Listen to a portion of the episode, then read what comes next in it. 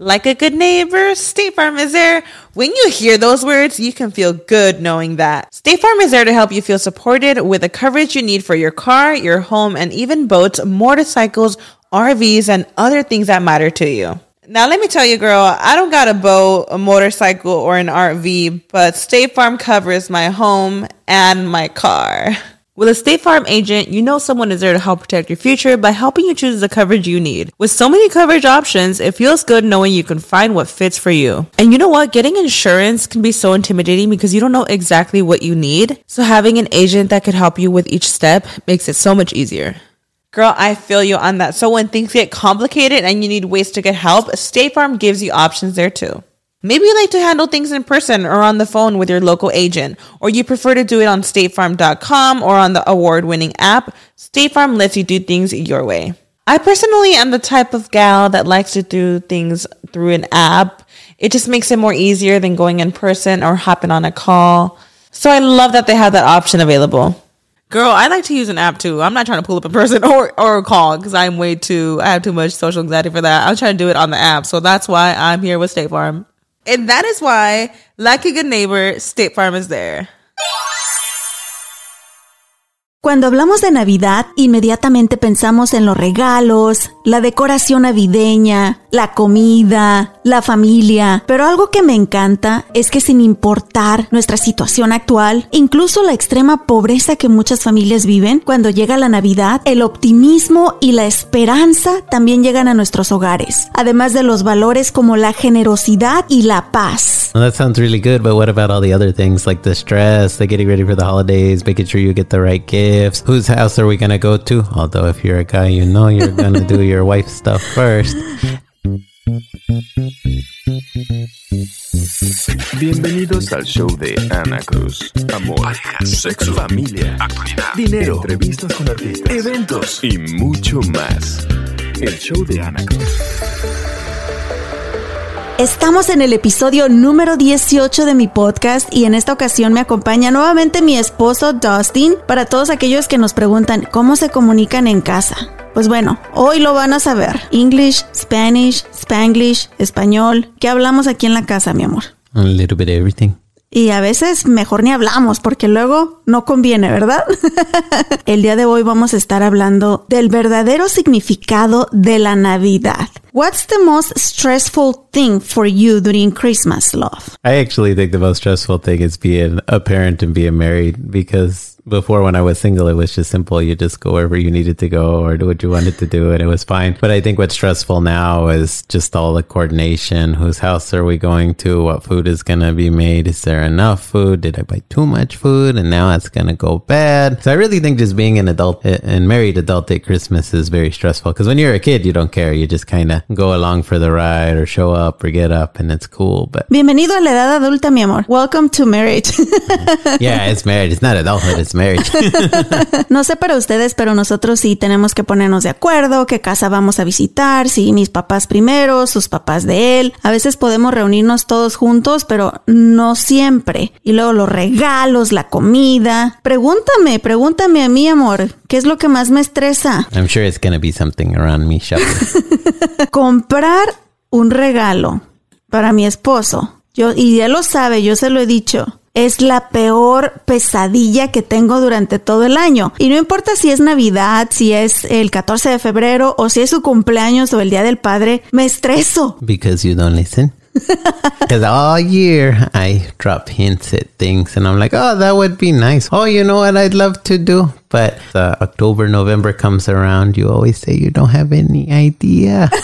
Como que yo no soy nada detallista. Y él sí, al final de año o en Navidad, cositas que mencioné durante el año y, ah, sorpresa, ahí están envueltas. y yo no, no sé por qué. Think I'm doing a better job now. Pero en fin, la Navidad no se trata únicamente de los regalos y es precisamente de lo que queremos hablar en este podcast, porque creo que hoy en día la mayoría de las familias hemos olvidado el verdadero significado de la Navidad. Amor, do you know why we celebrate Christmas? I guess it depends which kind of Christmas you're talking about, if you're talking about celebrating the Lord. And then, of course, there's the commercialization where it's just all about, you know, greeting cards and buying stuff for everybody and feeling a lot of pressure. ¿Cuál es el significado de la palabra Navidad? procede del latín nativita, que significa nacimiento. Y la razón de esta fiesta se encuentra en el nacimiento del niño Jesús, hijo de la Virgen María y San José. Por este motivo abarca un mensaje de esperanza, unión, paz y amor. ¿Cuándo se celebra la Navidad? Los historiadores creen que la fecha real en la que nació el niño Jesús, que se supone que es lo que celebramos en Navidad, fue en abril o en mayo.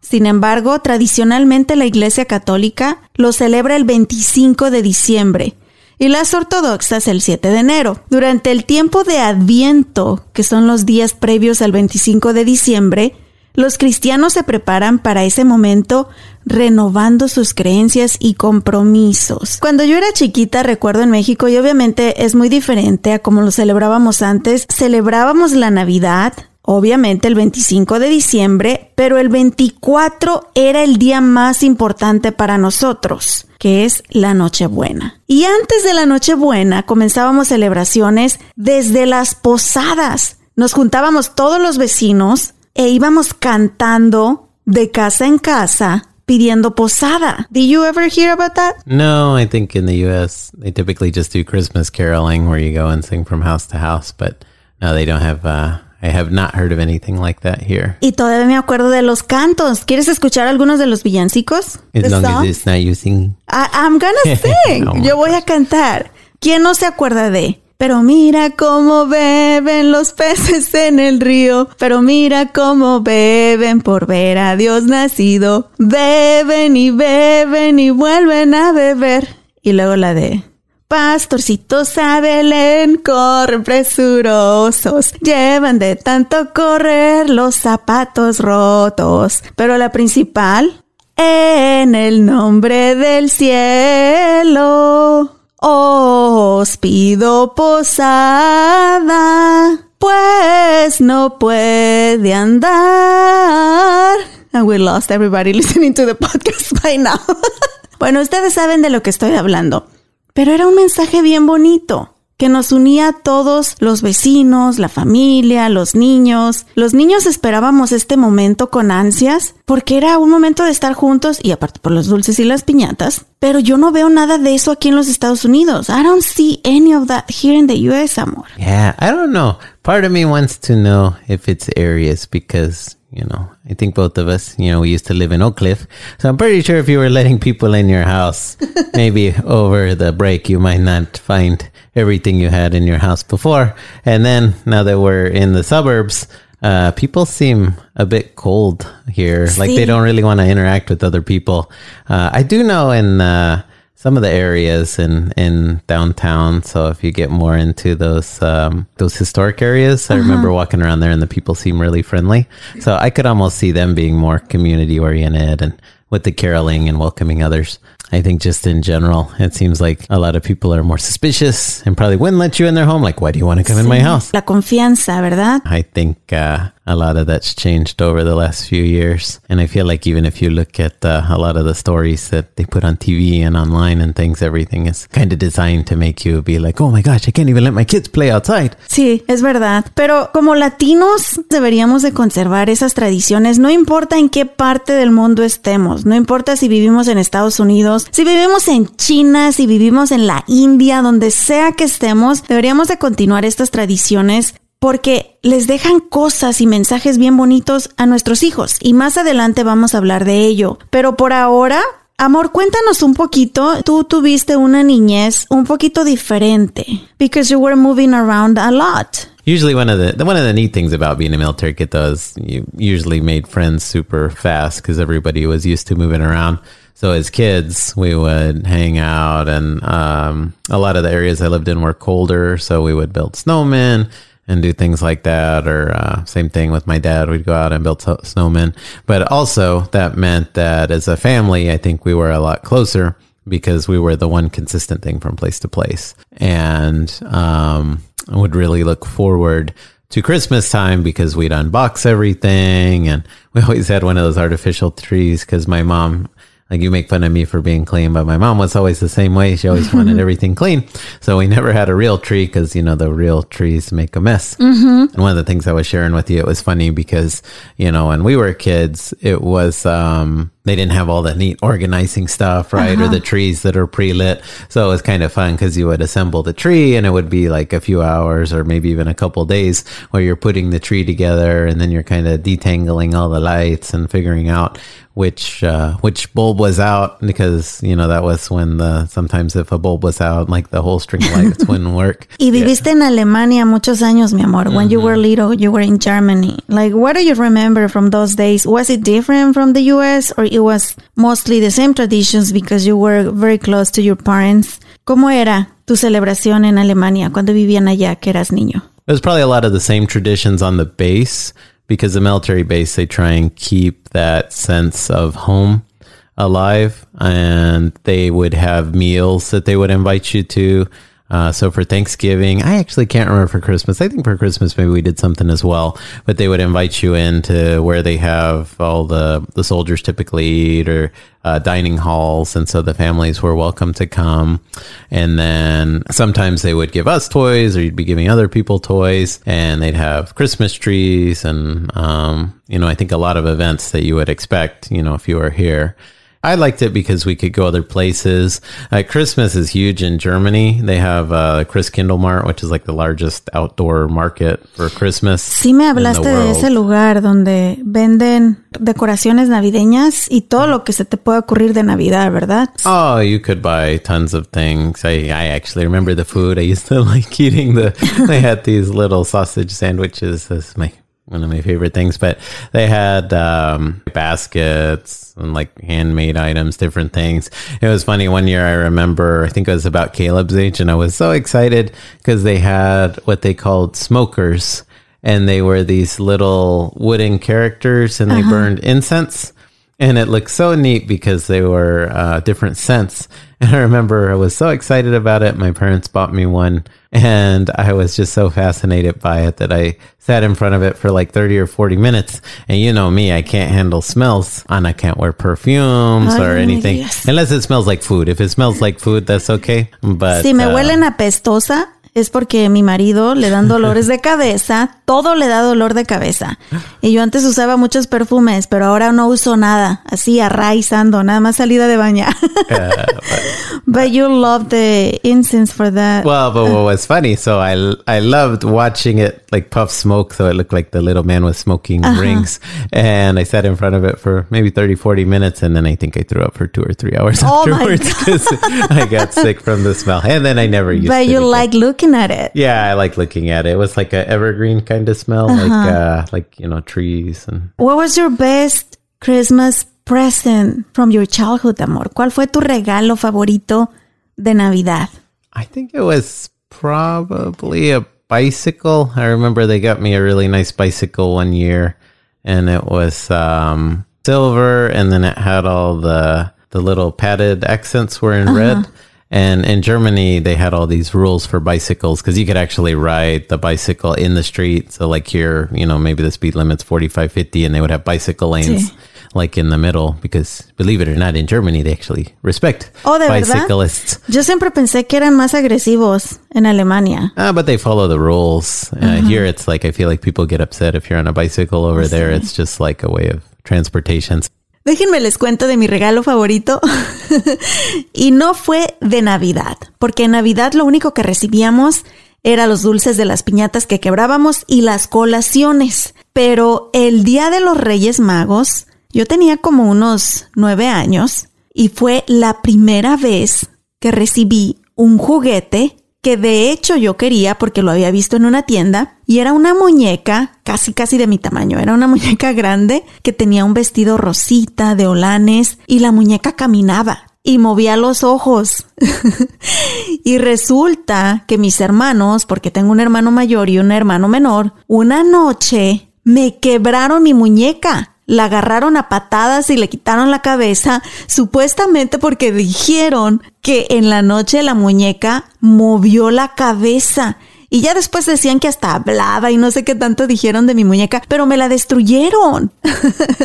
Ahorita les están zumbando las orejas a mis hermanos. Pero mejor, regresemos a explicar cuál es el significado de las posadas. Las posadas representan el peregrinar de María y José, eso que caminaron viajando desde Nazaret hasta Belén cuando estaba por nacer el niño Jesús. Estas se celebran en los nueve días previos a la Navidad, es decir, del 16 al 24 de diciembre. Y eso definitivamente nosotros lo hacíamos cada año. Era de ley. Parte de lo que también teníamos en casita eran los nacimientos. Y les voy a hablar del nacimiento de mi abuelita Jacinta, que en paz descanse. La casa de mi abuelita Jacinta era larga, así muy grande, y cada año, se los juro, mi abuelita duraba de dos a tres días poniendo su nacimiento en casa y llevaba a María, a José, el pesebre, los tres reyes magos, los pastores, animalitos, granjas y mi abuelita hacía hasta un desierto, hacía todo el trayecto que caminaban María y José para encontrar este pesebre. Lo verde, el pasto, era musgo de verdad, ese musgo que tú ibas al cerro y lo encontrabas pegado en las rocas. Le ponía gallitos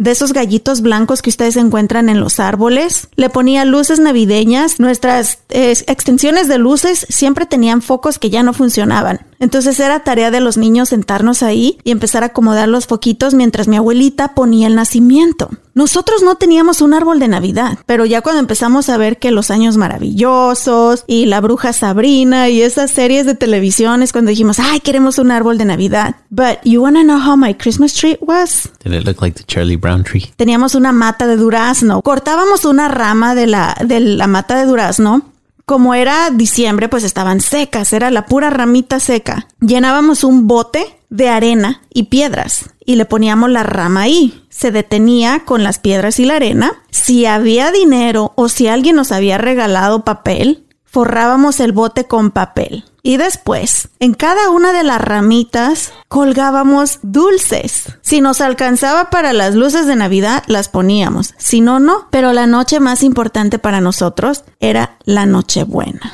La noche del 24 de diciembre es cuando para nosotros representaba el nacimiento del niño Jesús. Y hacíamos todo un ritual. Recuerdo que mi abuelita tenía una cobija que dos de los niños que mejor se habían portado durante todo el año, dos de los nietos, tenían el honor, escuchen esto, el honor de agarrar la cobijita de un extremo cada uno. En medio de la cobijita poníamos al niño Jesús, nosotros estábamos de rodillas y mecíamos la cobijita de un lado hacia otro, mientras todos reunidos enfrente del nacimiento hacíamos un rezo y cantábamos villancicos. Obviamente esto pasaba como por 30, 45 minutos y los niños así como que, ay, ya por favor, ya me quiero parar. Y en la cobijita también le ponían lo que le llamamos colaciones, esos dulces súper duros que cuando te comías uno casi casi te quebrabas una muela. Pero después, cuando ya acostábamos al niño en el pesebre, cada uno de los niños en el hogar podíamos agarrar dulces de colaciones. Y ahora sí, después del rezo,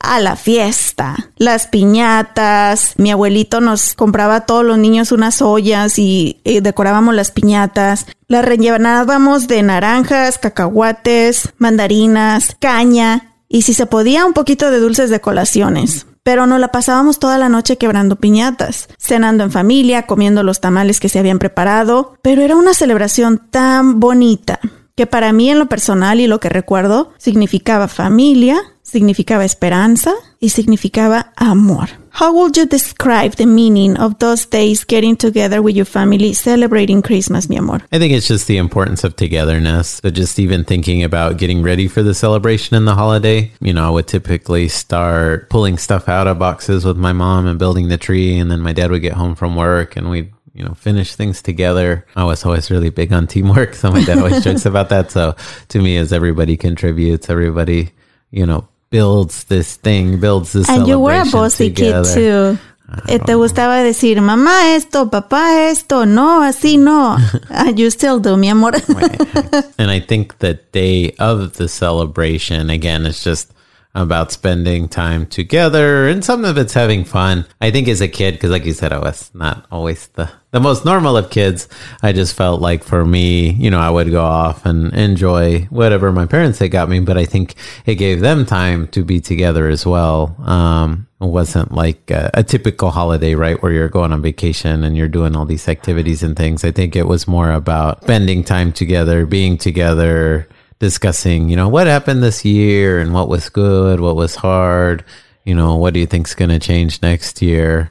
Uh, so I just felt like there was a lot of just time together, you know, as as uh, a family, uh, and then on other occasions, you know, uh, with more family, with extended family, I just feel like it is very important to to share things with them and to hear from them because it's like all these little precious moments. I think that's what I, I kind of took away as a kid. Like there's only these little precious moments that you'll have to spend time together and you really have to take advantage of that because they come and they go like, you know. Ahora, seamos honestos. ¿Crees que los niños de hoy estén recibiendo el mismo mensaje? ¿Estén aprendiendo el mismo significado? I don't think so. I feel like there's a lot more focus on the items that they get.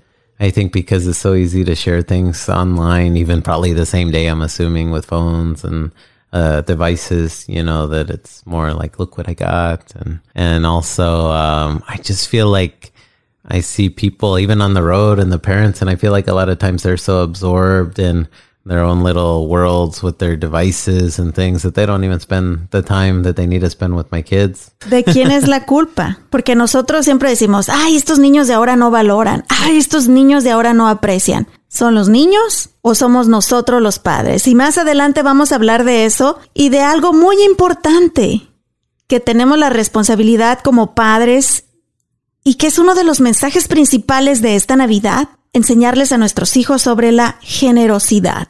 De eso hablamos a continuación, así que no se vayan.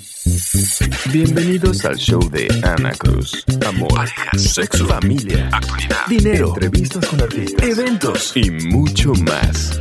El show de Ana Cruz. Muchísimas gracias por continuar con nosotros en este episodio número 18 de mi podcast hablando del verdadero significado de la Navidad. Hemos recordado un poquito mi esposo y yo de cómo nosotros celebramos la Navidad cuando éramos pequeños, cómo las carencias económicas nunca impidieron que nuestros corazones hubiera gozo y felicidad y esperanza. Y también estamos analizando de cómo ahora los niños tienen un significado completamente diferente de lo que es la Navidad. Pero ¿de quién es responsabilidad? ¿De ellos como niños o de nosotros los padres? ¿Quién de ustedes en casa o quién de ustedes que está escuchando en este momento aún conserva esas tradiciones de las posadas, de los nacimientos, de la cena en familia, de orar, de rezar, de hablar del nacimiento del niño Jesús? ¿Quién de ustedes realmente lo hace? ¿Y quién de ustedes corre a las tiendas a comprar regalos, a decorar la casa y a preocuparse más por poner un hermoso árbol de Navidad para tomar la foto y presumirla en Instagram? Y estábamos hablando, amor, de nuestra experiencia, lo que hemos visto que los niños perciben de la Navidad. Y pues hablando de niños, vamos a preguntarle al niño que vive en nuestra casa, a Caleb, nuestro hijo de 11 añitos. Caleb, ¿qué significa para ti la Navidad? Lo primero que, que se me mete a la cabeza es regalo, familia, comida y los viajes que hacemos. ¿Cómo qué viajes, amor? ¿Te acuerdas cuando una vez fuimos a México durante Navidad? Sí, ¿Qué te gustó de ese viaje y de esa celebración? que estaba con la familia de México. ¿Y qué es lo que más te gusta a ti de la Navidad? Lo que me gusta más a mí de la Navidad es la comida y los regalos. Muy bien, después de escuchar a nuestro nene de 11 años, que creemos que hemos hecho un más o menos trabajo con él, ¿qué podemos observar de los niños en nuestro hogar y a nuestro alrededor sobre su percepción de la Navidad? I think kids and adults in general uh, don't really know the meaning of Christmas. Um, I mean, even me, right? You asked me what what the history was, or when and how's it celebrated, and why, and I couldn't really give you a good answer. Uh, same thing for kids. I think realistically, I think that they've pulled out so much from schools that they've probably hardly share anything about what it's tied to, right? Because they don't like to talk about religion at schools.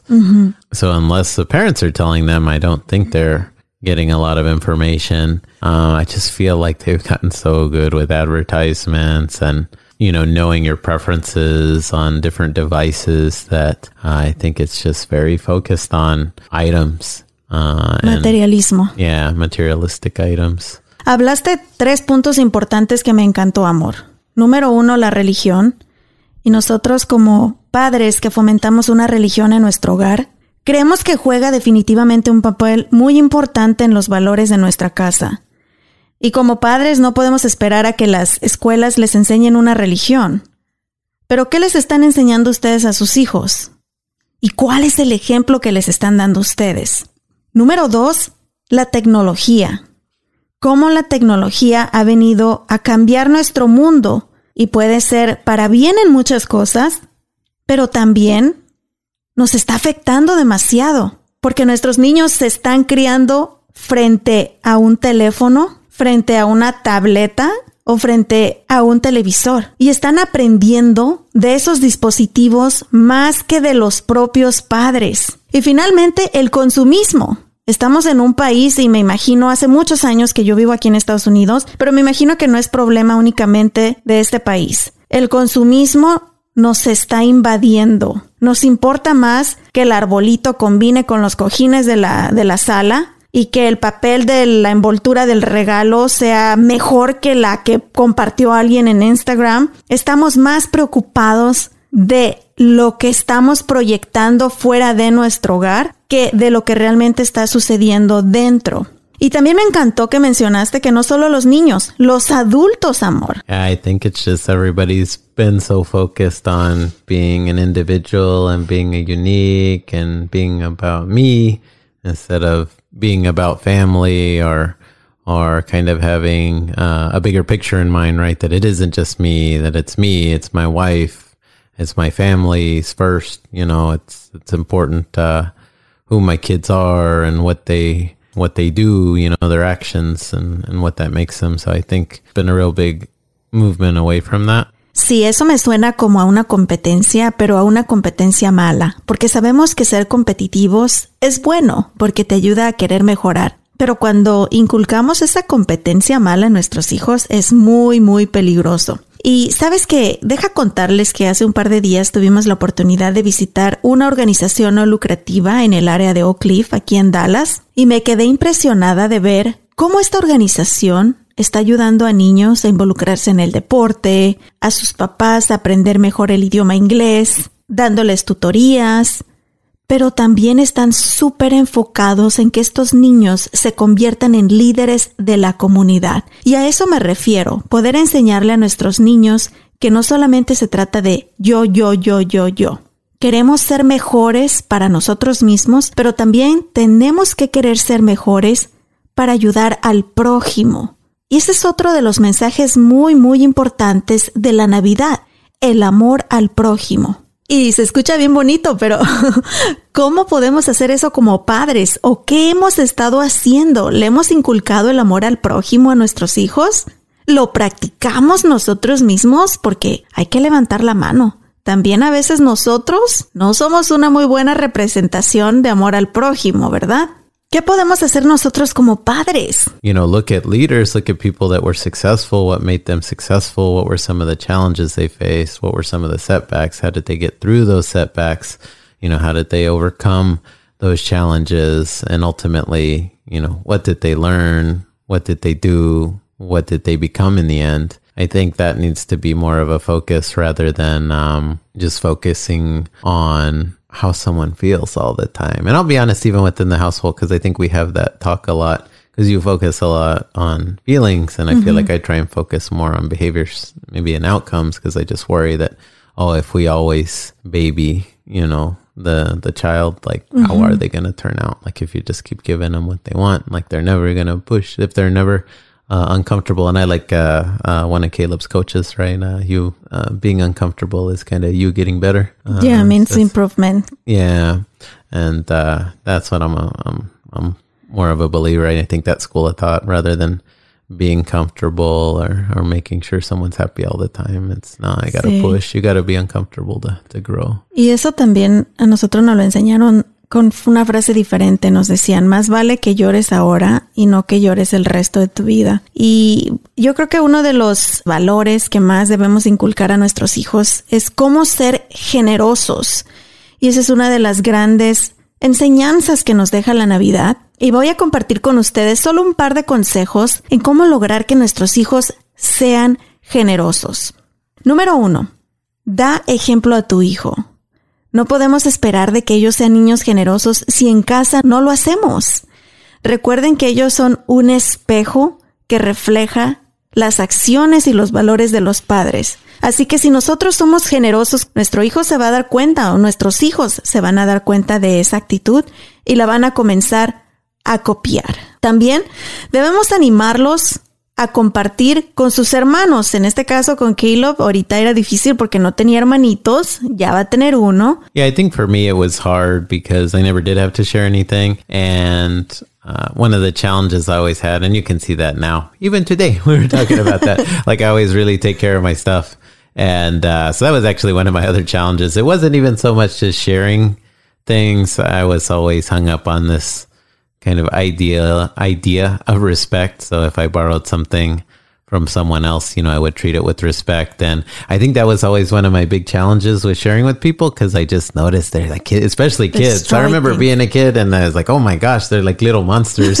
or even when I was, uh, I remember I started working and I loaned somebody a book and it came back all torn and they had loaned it to a bunch of other people. And I was like, what the heck? And it's like, uh, so I guess it was, it was a little bit of both. Some was because I was only child. Um, you know, sharing was definitely a bit of a challenge. But then after I shared, it was harder for me to want to share because I was like, oh, people just don't seem like they have the respect for other people's things, you know, because everything, there's a lot that goes into things, right? Even if it's a book, right? Oh, I had to work, you know, 45 minutes To buy a my, book. and I, I equate everything to my life, right? That was 45 minutes of my life, and I only have so much time in my life. Y ya alguien vino y me lo Yeah, rompió.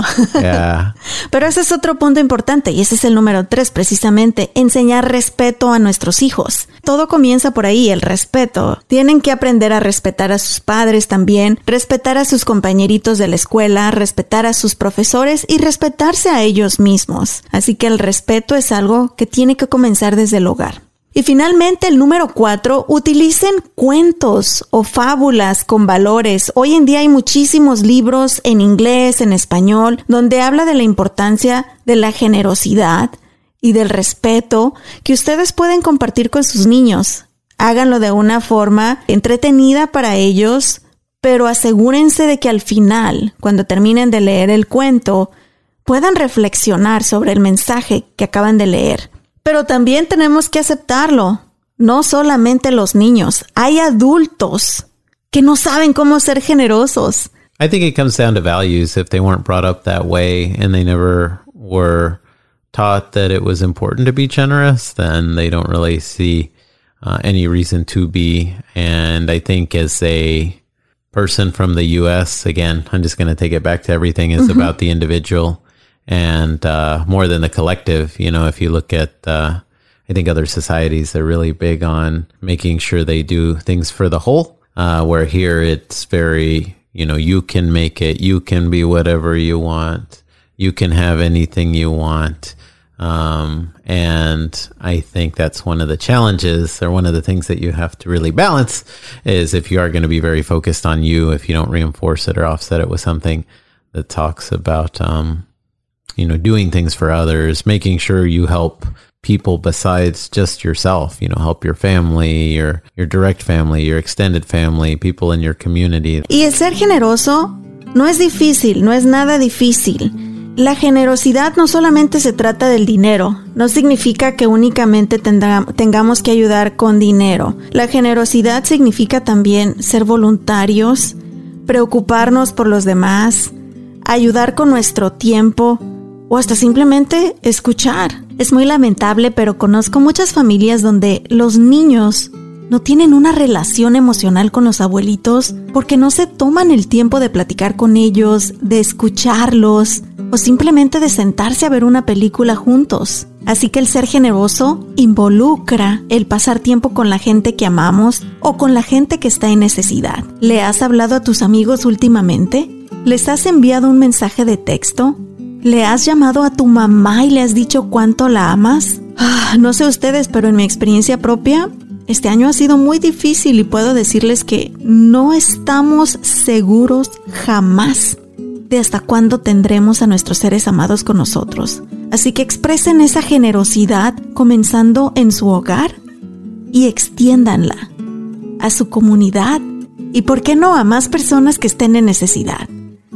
Además, la generosidad nos hace más felices y más saludables. Hay muchos estudios que demuestran que cuando somos voluntarios podemos incrementar nuestra autoestima, incrementamos nuestro sentido o propósito de vida y además podemos ayudar a combatir la depresión. Y suena súper chistoso, pero cuando ustedes se sientan tristes o que tienen algún problema, se los juro, y esto me ha funcionado a mí en el pasado. Si ayudan a otra persona, se van a olvidar de todo lo malo que les está sucediendo a ustedes.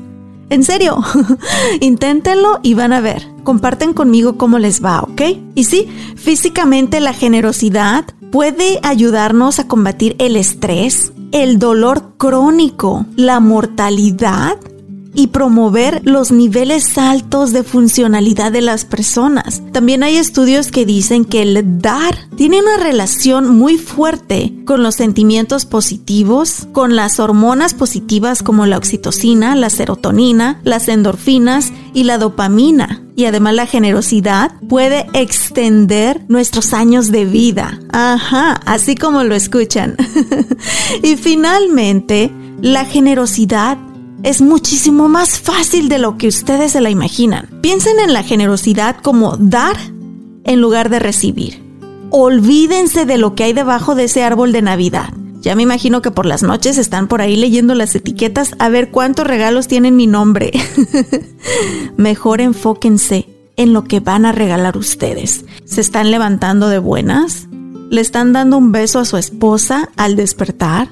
¿Le están diciendo cuánto la aman? ¿Están abrazando a sus hijos? ¿Les están diciendo cuánto los aman y cuán orgullosos están de ellos? ¿Son amables con el vecino y si ven que su bote de basura está en la calle, lo jalan y lo acomodan en su lugar? ¿Están recogiendo la basura que ven tirada en el camino cuando ustedes van pasando por el parque? ¿Ya le llamaron a sus abuelos, aquellos que todavía tienen la bendición de tenerlos con ustedes? ¿Han hecho algo por alguna organización no lucrativa? Cuánto tiempo están pasando con sus hijos de calidad, platicando, contándoles historias, escuchándolos, enseñándoles sobre valores. A eso también se le llama generosidad. ¿Y ya vieron? Se trata más de nosotros los padres para que nuestros hijos puedan copiar nuestras acciones. Así que reflexionemos sobre esto y disfrutemos de esta Navidad de una manera diferente. Y yo creo que este 2020 nos dejó una gran lección en enfocarnos en las cosas que realmente son importantes, que es nuestra familia, nuestro hogar, nuestra salud y el amor. Y hablando de generosidad y del verdadero significado de la Navidad, Rey, ¿cómo la vas a pasar tú? Mis planes esta Navidad es estar en familia dándole gracias a Papá Dios por otro año más de vida y salud. Y por supuesto no pueden faltar los tamales esta Navidad. Eso. Oye, y si la gente quiere seguirnos en las redes sociales, dejarnos sus comentarios y también donde nos pueden dejar un review con las cinco estrellitas. Búscanos en Facebook, Instagram y Twitter como arroba by Anita Cruz, arroba by Anita Cruz y deja tu review en Apple Podcast en nuestra librería de episodios. Desliza hasta abajo, haz click en Write Review y así de fácil puedes dejar tu comentario y dejarnos cinco estrellas. Pues muchísimas gracias Rey y muchísimas gracias a todos ustedes también por habernos acompañado en este episodio número 18 sobre el verdadero significado de la Navidad. Y ah, qué buenos sermones nos aventamos, ¿verdad? así deberíamos ser buenos también para aplicarlo en la casa. Mm, not all of it, but that's what New Year's is for to make plans. New Year's it was a New Year's resolution, so that's coming coming next. ¿verdad? Ahorita hay que preocuparnos por la comida y por pasarla bien en Navidad. Definitely. Pues muchísimas gracias también a ti, amor, por habernos acompañado en este episodio. Yo sé que es un poquito difícil cuando pues tenemos que comunicarnos en diferentes idiomas, pero hiciste un gran trabajo. Oh, thank you. Thank you for having me and to everyone else. Happy holidays. Happy New Year. Happy Three Kings Day. Happy La Día de la Candelaria. that one, Hanukkah, Kwanzaa, everything else. Ni nos preguntes a los latinos porque nos aventamos ahí unas 500 celebraciones, las que existen y las que no existen, pero nos gusta celebrar. Ya tienes mi regalo de Navidad, amor. ¿Qué? Ahora sí, no comprendo, ¿verdad? No comprendo. Felices fiestas a todos ustedes. Pásenla bonito. Eh, enfóquense en lo bueno que es estar en familia, celebrar juntos, disfrutar de deliciosa comida, sea lo que sea que tengan sobre su mesa. Dar gracias a Dios porque la hicimos. Llegamos al final de este año. A todos aquellos que desafortunadamente tuvieron un año difícil o que llegaron a perder a un familiar, de verdad que lo lamentamos mucho, compartimos su dolor con ustedes porque también nosotros tuvimos un año bastante difícil, pero estamos aquí y hay que seguir echándole ganas, con Dios siempre por delante, con fe, con esperanza, con amor, amor por el prójimo y siendo generosos. Felices fiestas, Merry Christmas, feliz Navidad. Vaya amor, vámonos a cocinar también porque hay que poner el pozole en la olla. Bye. Thanks, everyone. Gracias por ser parte una vez más del show de Ana Cruz.